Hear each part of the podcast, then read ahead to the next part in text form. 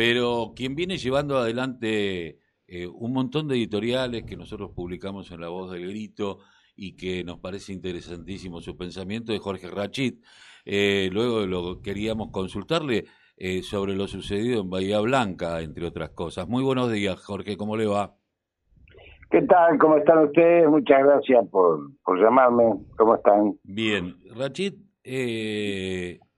usted lo venía alertando esto, ¿no? las acciones de, la ultraderecha liberal, eh, vinculada también a, grupos neonazis, eh, que vienen por todo y se recién comienza esto, y que tenemos la, la, cara visible, tal vez mediática, que es la Bullrich, pero que lleva a que estas cosas sucedan.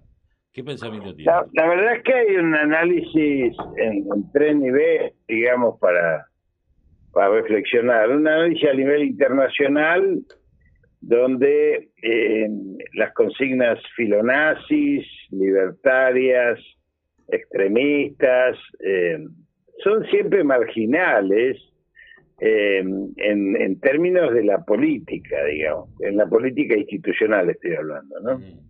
Por lo tanto, llama mucho la atención que en la Argentina ese, ese mismo mensaje sea reproducido por la principal oposición política en Argentina, que tiene eh, obviamente una presencia legislativa importante, que tiene posiciones ejecutivas en la provincia y en los municipios, y que en ningún lugar del mundo esas oposiciones mayoritarias, como en este caso, eh, mayoritarias como oposiciones, eh, se expresan en contra de las políticas sanitarias que suelen ser sagradas en todos lados porque afectan al conjunto de la comunidad. Entonces, es como tirarse un tiro a los pies, ¿no? Y esto viene sucediendo desde el mismo momento que se inició la cuarentena y fue subiendo y espiralando en su violencia verbal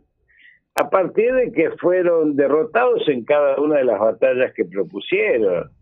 Propusieron, digamos, que eh, la cuarentena fuese, eh, se hiciese porosa, eso lo, por ahí lo lograron, se envalentonaron, salieron a quemar barbijos, a decir que el virus no existía, que la pandemia era un invento para limitar las libertades, Después atravesaron campos realmente lamentables como eh, que las vacunas no servían para nada en el mundo, siendo una de las dos medidas que en la historia de la política sanitaria de la humanidad eh, fueron las que más millones de vidas salvaron y, y eliminaron enfermedades que nadie vio en la vida ahora y nadie ve, como la rabia, el tétano, la viruela, bueno, para poner algunas podemos poner muchísimas más.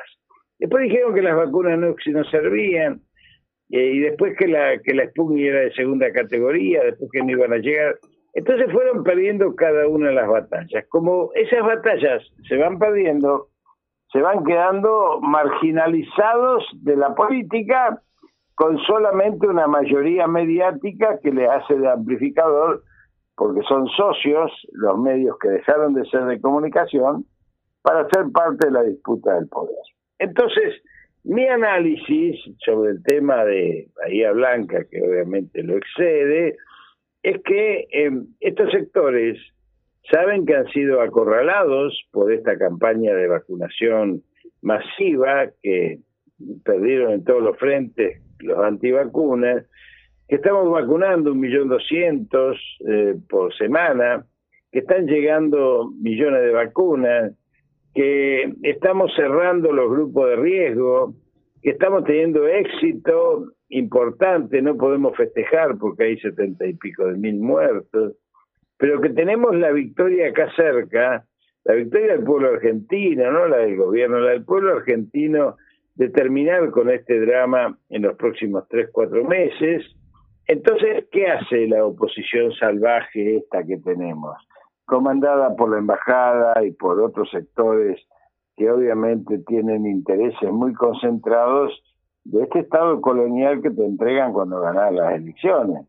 Ganas las elecciones, te dan la llave de bancarse 50, se quedan con el poder mediático, judicial, como hemos demostrado en estos días el, poder de la Corte Suprema, económico, financiero, hasta parlamentario, bloqueando todo. Entonces, como saben que van a perder las elecciones, aumentan absolutamente su nivel de violencia en función de poder crear un sistema de caos y evitar las elecciones donde van a ser obviamente derrotados en todos sus frentes. Ahora, yo lo que pensaba, eh, usted lo viene, eh, que esto es una guerra, pero bueno, eh, nosotros hace bastantes años que no vivimos la violencia política que tal vez vivimos a partir de los bombardeos de, bueno, el siglo XX estuvo plagado de violencia política, pero podríamos decir que una vez que el pueblo se pudo organizar, eh, a partir de los del 16 de junio en adelante de 1955, eh, todos los que nacimos y vivimos, y yo era un adolescente en el 76, eh, la violencia política existía y formaba parte tal vez de, de nuestra realidad. Ahora, los chicos que hoy tienen 20 años, 18, 15 y se abrazan a la política, eh, tal vez no en las mismas organizaciones que uno eh, podría simpatizar, sino en otras, la Cámpora es una de ellas, dentro de, del Frente de Todos, no han vivido estas situaciones y a lo mejor son mucho más ingenuos que nosotros en este sentido y debemos cuidarlos estos chicos, ¿no? Porque eh, son carne de cañón tal vez de los grupos, las patotas neonazis. Esto es una realidad porque lo, están demostrando. Digo, eh, después de lo que sucedió en Rosario con este médico que, que llamó a decir que el COVID no existe, como si no hubiera muertos, digo, eh, estamos viviendo una locura eh, que, como diría Serrat, está, está lleno de locos con carné. Y, y me parece que están buscando la reacción del otro lado. Eh, y, y, de esto debemos cuidarnos. En realidad siempre buscan la reacción y por eso yo permanentemente le planteo a los comunicadores eh, y a mis compañeros eh, de militancia y de, vida que no entremos en la agenda del enemigo. Nunca hay que entrar en la agenda del enemigo, porque todo lo que hace el enemigo es tirar provocaciones que nosotros después amplificamos. Por eso eh, ese tanque, ese tanque que tienen de los tres medios que dejaron de ser de comunicación, Nación, Clarine o AE, deben ser tomados exclusivamente nosotros para saber hacia dónde apuntan, pero no para divulgar nosotros ni prendernos de esa información. A mí, por ejemplo, eh, eh, me preguntan, ¿y qué opina de las declaraciones del, del, del expresidente, que es un, insulto a la inteligencia, que, se vacunó en otro país? A mí no me importa. La verdad es que no me importa nada. ¿Por qué tengo que estar hablando de eso? ¿Por qué tengo que hablar de las declaraciones de una señora que dice que ella hubiese hecho negocio con Pfizer entregando no sé qué soberanía? ¿Qué me importa? Nosotros tenemos que dar una agenda propia propositiva, en un marco de guerra donde la gente está sufriendo mucho, que conecte con el pueblo y sus emociones y sus afectos y sus dolores, y además con su alimentación y con sus instrumentos y de lo que demanda o demandamos en función de poder dar esta batalla que ha convocado mayoritariamente a la solidaridad social compartida que debemos fortalecer. No la fortalecemos si seguimos repitiendo la agenda del enemigo en, su, en sus provocaciones cotidianas, desde una bomba hasta una declaración explosiva. Eh, doctor Rachid, eh, usted es un, además de médico, es un pensador político.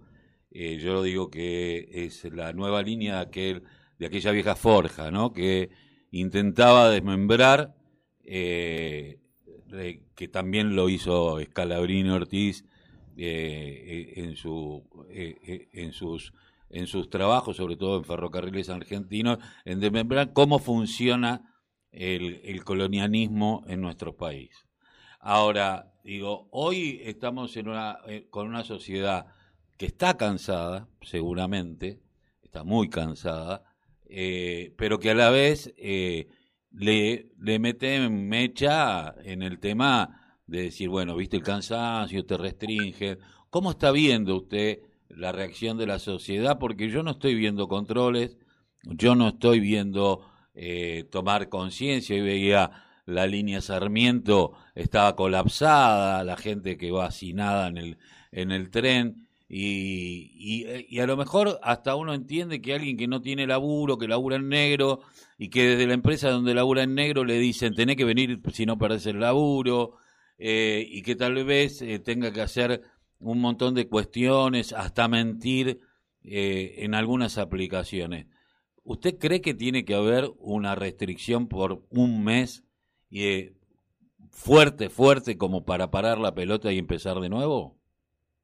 En realidad venimos eh, planteando hace dos meses y medio, exactamente desde, el 17 de, febrero, cuando se inició la masiva concurrencia al espacio público impactando sobre el transporte público por la presencialidad, que esto debe hacerse para cortar el ciclo molecular entre 14 y 21 días. No sé si un mes, pero 14 días serían suficientes para empezar a cortar el ciclo de un virus que se, que se ha mutado, que hoy ya es Manaus prevalente.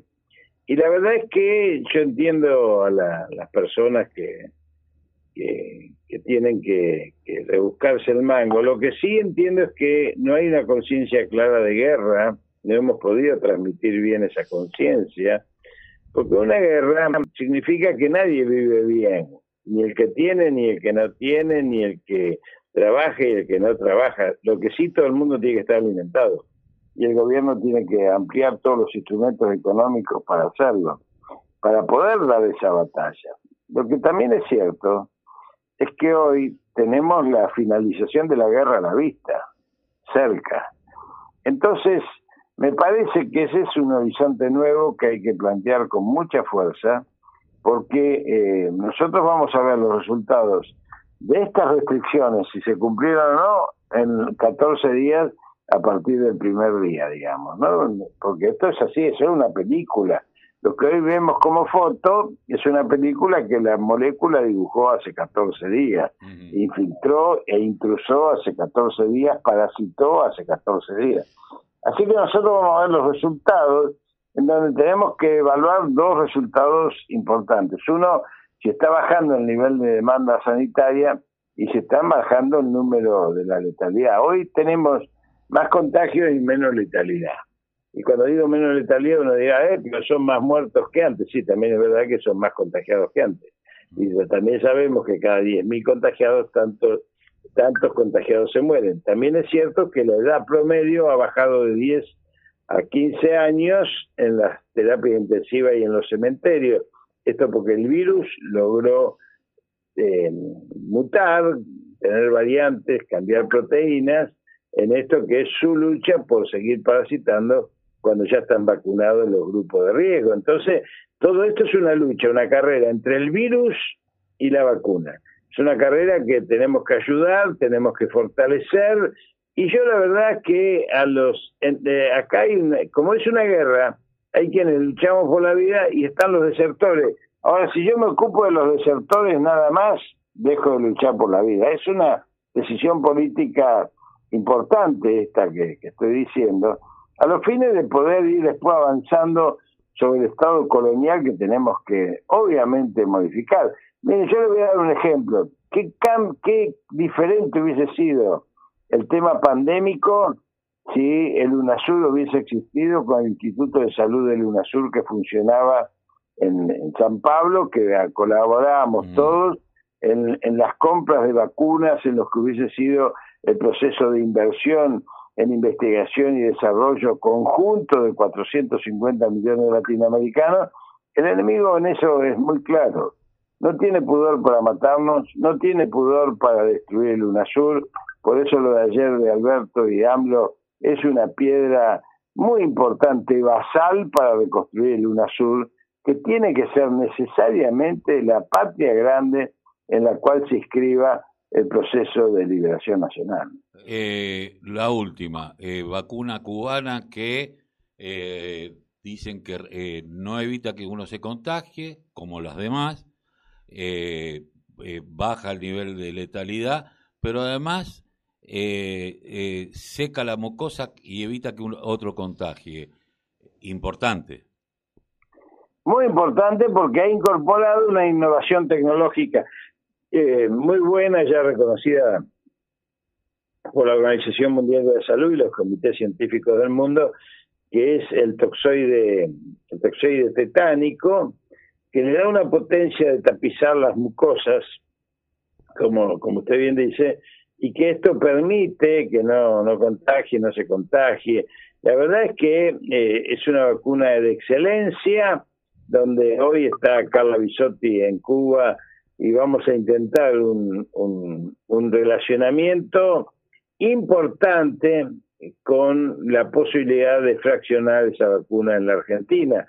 No nos olvidemos que los 10 institutos de biotecnología de Cuba son en algún momento financiados por Hugo Sigman, el mismo que está produciendo Max Biens, el principio activo de AstraZeneca, que ahora estamos recuperando después que fueron incautados de Estados Unidos, y que es el responsable de la comercialización de todos los productos cubanos. Así que a mí me parece importante porque hay una presencia argentina y un cariño muy fuerte entre Cuba y Argentina.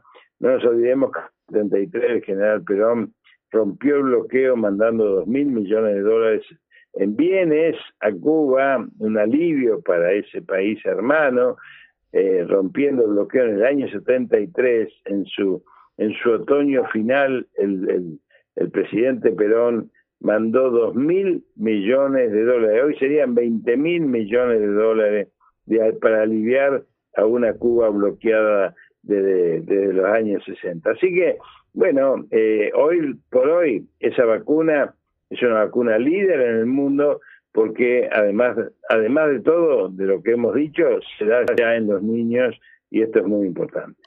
Eh, Jorge Rachid, le agradecemos mucho haber pasado por la mañana informativa aquí en la radio de la Unión Nacional de Club del Barrio. Un abrazo. Muy bien, que sigan muy bien, gracias. El doctor Jorge Rachid, sanitarista